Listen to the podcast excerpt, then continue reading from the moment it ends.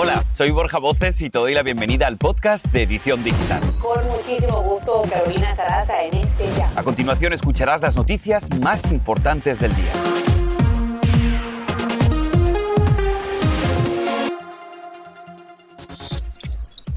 Victoria temporal. Un juez federal bloquea la ley que prohíbe el aborto en Texas a partir de la sexta semana de gestación.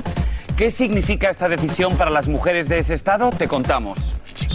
Despiden al oficial que le disparó a una joven madre latina en la cabeza. En las últimas horas, Mona Rodríguez fue desconectada, sus órganos donados y hoy su familia nos cuenta su dolor. Y atención consumidores, cientos de contenedores están varados en el mar porque no hay quien los descargue. Ante este panorama crece la preocupación sobre si llegarán a tiempo los envíos para estas navidades. Así comenzamos.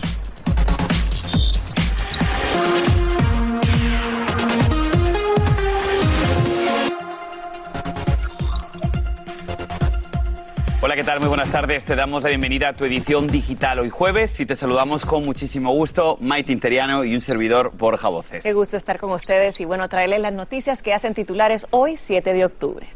Bien, arrancamos con el primer freno legal que enfrenta la ley del aborto en Texas. Esto es lo que debes saber. Un juez federal suspende temporalmente la controvertida ley conocida como Propuesta 8 del Senado o SB 8, que los prohíbe después de seis semanas de embarazo, sin importar si se trata de violación o de incesto. La Casa Blanca celebró la decisión asegurando que esta ley viola los derechos constitucionales de las mujeres al quitarle el control sobre sus vidas.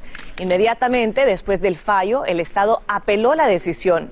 Para hablar del tema, pues nos vamos a conectar en este momento con Alejandra Soto, portavoz de Planned Parenthood. Y comenzamos con lo primero. Buenos días o buenas tardes, Alejandra. ¿Qué significa este fallo para las mujeres del Estado? Buenos días a ambos y, ojo porque este es un momento de alerta. Sí, hubo una victoria anoche, pero esto no significa que la ley ya no procede. Eh, desafortunadamente estamos en un proceso legal y eso significa que para quien despertó en Texas esta mañana en embarazo buscando un aborto, va a tener que contactar a su proveedor, a su médico directamente, porque todo está en caso por caso. Eh, ahora sí que los legisladores en Texas inmediatamente eh, apelaron después de esta victoria que obtuvimos para proteger los derechos de las mujeres. Eh, así es que sigue todo en juego. Hay que comunicarse con su médico para saber qué hacer en su caso particular. Correcto. De hecho, debido a esta ley, sabemos que hay nuevos datos de la cantidad de mujeres que tienen que viajar a otros estados para realizarse el aborto. ¿Qué revelan estas nuevas estadísticas? Efectivamente, y estamos hablando, o sea, en Texas tenemos 7 millones de mujeres en edad reproductiva, así es que miles y cientos de ellas se verán afectadas. Los centros de salud de Planned Parenthood, les puedo decir, tanto en los estados de Missouri, de Florida, Nuevo México, Arizona, Oklahoma, ya desde el primero de septiembre vieron un incremento incluso en el doble o triple de llamadas de personas en Texas buscando una cita en esos otros estados. Y también importante recalcar, eh, las personas que tienen medios económicos, que tienen días de enfermedad, vacación en el trabajo, con cierta facilidad pueden hacer ese viaje a otro estado. Pero ¿qué sucede con las mujeres que no tienen esa, ese poder económico o esa libertad en el trabajo para decir, me tomo una semana porque voy a viajar a Oklahoma? Esa es la gran preocupación, que esto afecta principalmente a quienes más ayuda necesitan. Correcto. Con tu experiencia, ¿qué crees que va a pasar de aquí en adelante?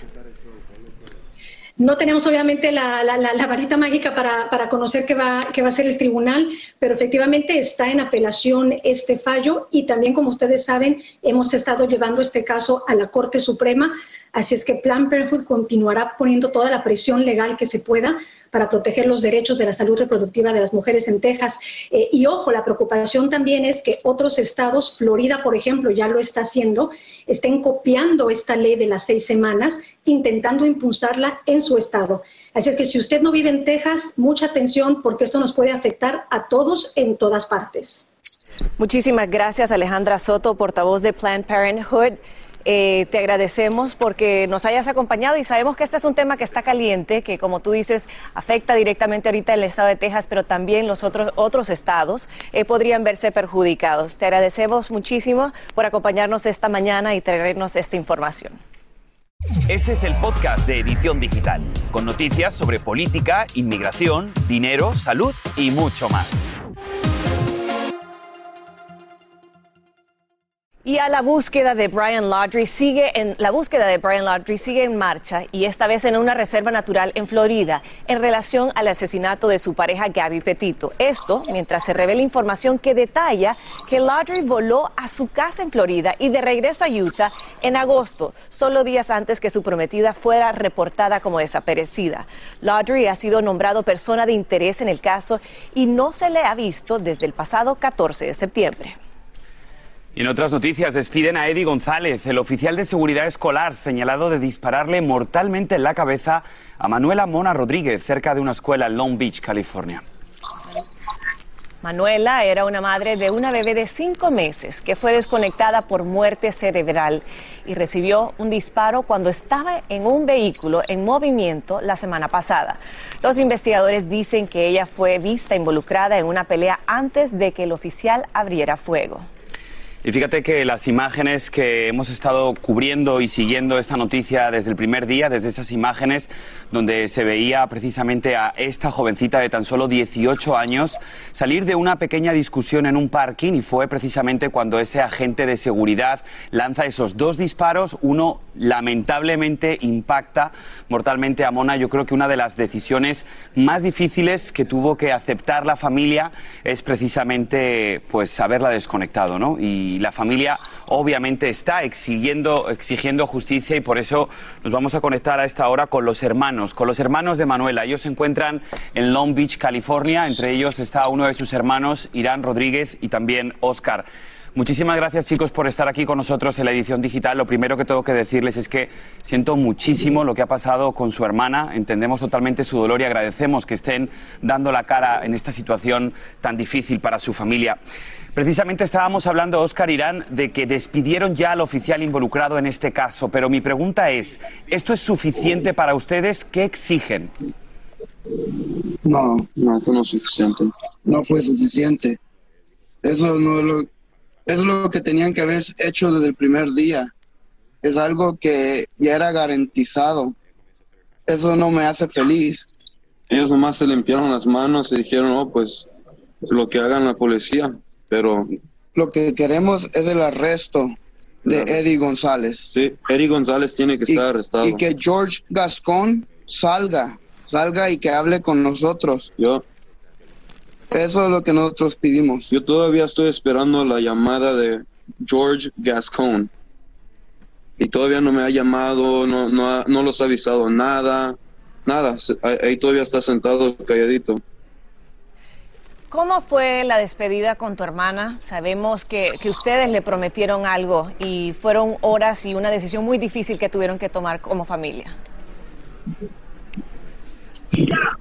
pues al fin decidimos que lo que mi hermana hubiera querido, como tanto que ha estado ella ayudando a su comunidad y que nosotros ya sabemos ahora el impacto grande que dejó en esta comunidad con amigas, amigos, todo tipo de personas. Y como familia decidimos que mi hermana hubiera querido seguir ayudando todavía después de su muerte. So, decidimos que si donáramos sus órganos, eh, ella podría seguir ayudando a una gente. Y, fue la decisión que hicimos, que donara sus órganos. Sin duda, una decisión que les honra muchísimo para seguir, como ustedes dicen, ayudando a los demás. Yo sé que cuando alguien se va a una edad tan, tan, tan temprana, pues eh, realmente el dolor es muy complicado, pero sí me gustaría, Oscar Irán, que aprovechen las cámaras de edición digital para recordar a su hermana. ¿Cómo les gustaría que la recordáramos? Todos los que la conocen se acuerdan cómo era mi hermana. Era bien alegre, bien energética, bien bonita y estaba, estaba llena de amor, llena, llena de amor que le, encantaba a ella destruir ese, destruir ese amor que ella tenía. Bien, pues eh, Oscar, Irán, de verdad que muchísimas gracias una vez más por haberse conectado con nosotros. Vamos a estar siguiendo muy de cerca. Ustedes exigen justicia y vamos a ver si esa justicia les llega porque se lo merecen. Un abrazo muy fuerte para toda la familia y nuestro más sincero pésame. Gracias, gracias, a todo el apoyo que hemos tenido y que hemos recibido. Y Gracias, muchas gracias. El A apoyo ustedes, de sí. A ustedes, muchas gracias. Qué difícil. Bueno, Bien, pues vamos a seguir con más. Y es que en video quedó grabado el momento en que una mujer de Nueva York abre desesperadamente la puerta de su apartamento en el Bronx y logra escapar por muy poco de un hombre que la persigue. En el aterrador video se ve a la cómo la mujer cierra la puerta justo cuando el extraño se aproxima corriendo. El incidente ocurrió el pasado 23 de septiembre a las 2 de la madrugada. Y salen a la luz nuevos detalles del tiroteo de ayer en la escuela de Arlington, Texas. Como te informamos aquí en edición digital, el ataque dejó dos personas heridas de bala y dos más con otro tipo de lesiones. El sospechoso huyó por algunas horas, pero a esta hora ya se encuentra bajo custodia. Está en Arlington, Texas, nuestro compañero Gera- Genaro Tijerina con lo último de la investigación. Adelante, Genaro. ¿Qué tal, Mighty y Borja? A solo pocas horas de que sucediera este tiroteo en esta escuela preparatoria Timberview, la familia del joven de 18 años, George Timothy Simpkins, dijo que anteriormente este joven había sido intimidado y robado dos veces, acosado por los estudiantes, pero que no era una mala persona. Además, la familia está pidiendo perdón. Según un portavoz por parte de la familia, también señaló que no fue la mejor decisión haber tomado este revólver y que solo trataba de protegerse. Hoy fueron las clases en estas aulas escolares y por supuesto también lo último que se sabe de este caso es que una de las víctimas es un niño de 15 años con heridas de bala que figura en estado crítico según el comunicado del Departamento de la Policía de Arlington. Eh, el joven enfrenta una fianza de 75 mil dólares por asalto agravado hacia estas personas y la policía está investigando cómo introdujo esta pistola dentro de este lugar. Por lo pronto es todo lo que tengo de mi parte. Regreso con ustedes al estudio Mighty y Borja, Genaro Tijerina, edición digital. Pues muchísimas gracias, Genaro, por tu reporte. Vamos a estar sin duda muy pendientes del desarrollo de esta noticia. Y cambiando totalmente de información, escuche esto. Padres de familia demandan a California ante el Tribunal Superior de Los Ángeles. Pero, ¿qué es lo que están reclamando? Yo te explico.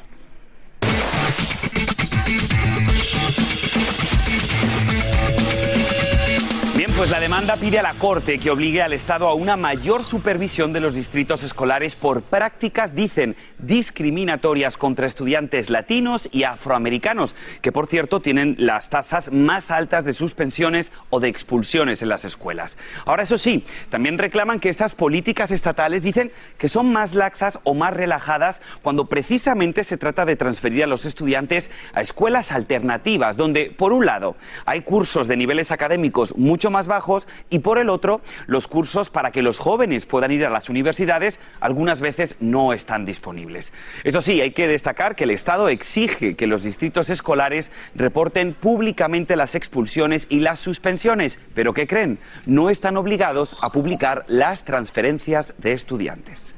Pues Vamos a estar muy al pendiente, pero más adelante aquí en su edición digital, segundo día de protestas frente a la Casa Blanca. Soñadores e indocumentados piden que el gobierno busque un camino para la legalización de millones de personas. Estamos en vivo. Y atención, la vacuna de Pfizer pierde su potencial de protección dos meses después de la segunda dosis. Tenemos datos interesantes que revela un estudio y te lo contamos en solo minutos. No te muevas. Y ahora regresamos con el podcast de Edición Digital con las principales noticias del día.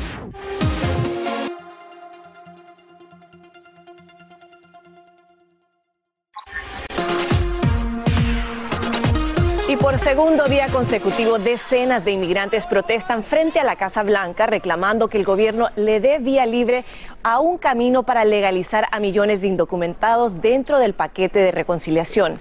Se espera mayor afluencia que el día de ayer, además de la participación de algunos congresistas que fueron invitados, como nos cuenta desde Washington, D.C., Edwin Pitti. Buenos días, Edwin, qué gusto saludarte.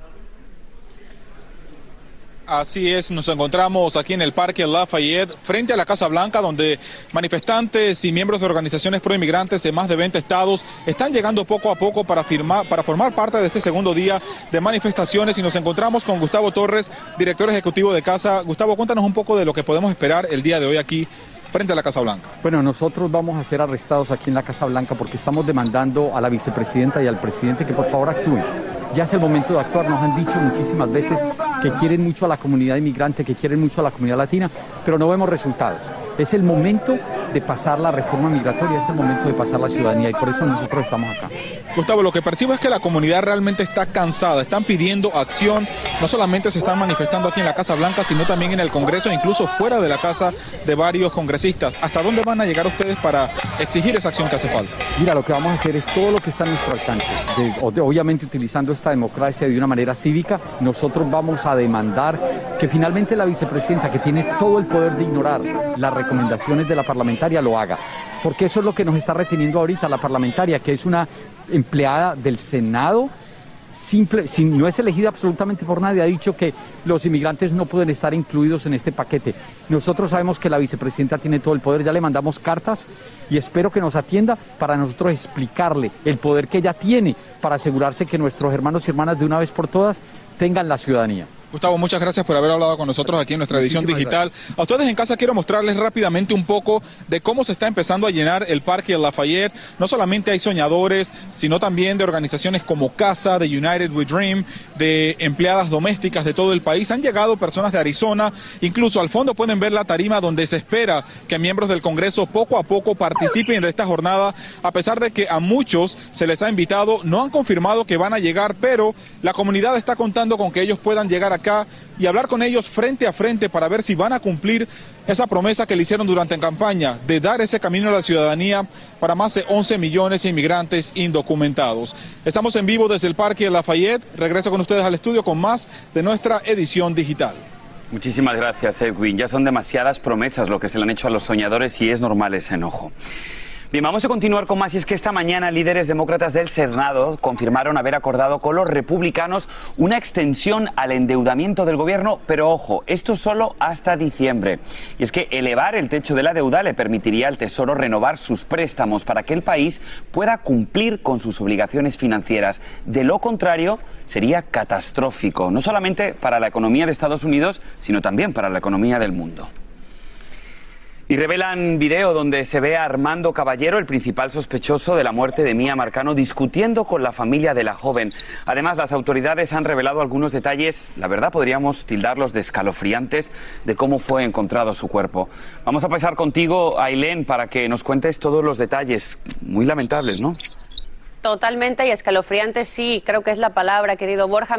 El abogado de la familia señaló que la compañera de cuarto de Marcano tuvo que meterse por la ventana a la habitación para poder abrir la puerta y al ingresar encontró un armario bloqueando la entrada y rastros de la sangre en la cama. La estudiante universitaria de Florida, reportada como desaparecida la semana pasada y cuyo cuerpo fue hallado el sábado, estaba atada de pies y manos y la boca tapada con cinta adhesiva. Y ahora, además, se dio a conocer un video en el que vemos por primera vez a Armando Caballero, de 27 años, un trabajador de mantenimiento del edificio donde sabemos vivía Marcano y quien es señalado como el principal sospechoso de su muerte. El video, les cuento que fue grabado por la familia de la jovencita alrededor de las 4 de la madrugada el día que ella desapareció y muestra cuando ellos confrontan al hombre diciéndole que estaba obsesionado con Marcano. Y bueno, en ese momento el alguacil lo interrogó y lo dejó ir y dos días después apareció muerto por aparente suicidio. De acuerdo con las autoridades, la adolescente de 19 años desapareció el mismo día en que Armando Caballero usó inapropiadamente una llave maestra para ingresar al apartamento de ella. La policía obtuvo en ese momento una orden de aprehensión en su contra y el cuerpo de él fue encontrado en el interior de un garage y los registros de su celular resulta que fueron los que guiaron a los detectives al complejo de apartamentos cercano al lugar donde estaba el cuerpo de Marcano. Y bueno, mostraron que él estuvo ahí durante unos 20 minutos la noche en que se reportó que ella había desaparecido. Como ven, información muy importante que ha salido en las últimas horas y que seguiremos pendiente de todo el curso que lleve esta investigación. Regreso con ustedes. Muchísimas gracias, Ailén. De verdad, aterrador detalle y, bueno, preocupante. A ver qué, qué pasa con esta investigación. Y sin duda muy frustrante también para la familia.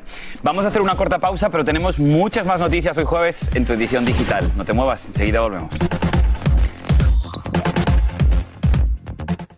Este es el podcast de Edición Digital, con noticias sobre política, inmigración, dinero, salud y mucho más.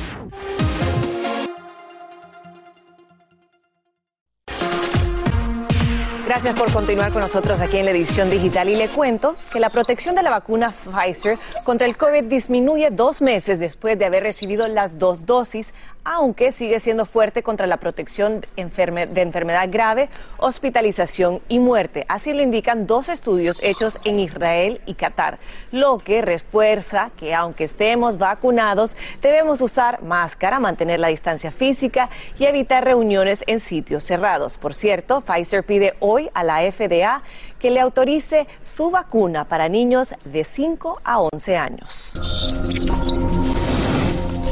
Y que no se te escape. Prepárate para esperar por más tiempo por tus pedidos hechos por Internet para el Viernes Negro y la Navidad. Y es que al menos 250 mil contenedores se encuentran frente a las costas de Estados Unidos esperando a ser descargados porque no hay espacio en los muelles. Y a esta preocupación se suma el hecho de que en Los Ángeles las autoridades portuarias dicen que no hay conductores de camiones suficientes para tomar las cargas y abrir espacio. Veremos a ver si llegan los regalos. Lo bueno que Santa Claus va en trineo. Exacto, eso es lo bueno. Y así termina el episodio de hoy del podcast de Edición Digital. Síguenos en las redes sociales de Noticiero Univisión Edición Digital y déjanos tus comentarios. Como siempre, muchas gracias por escucharnos.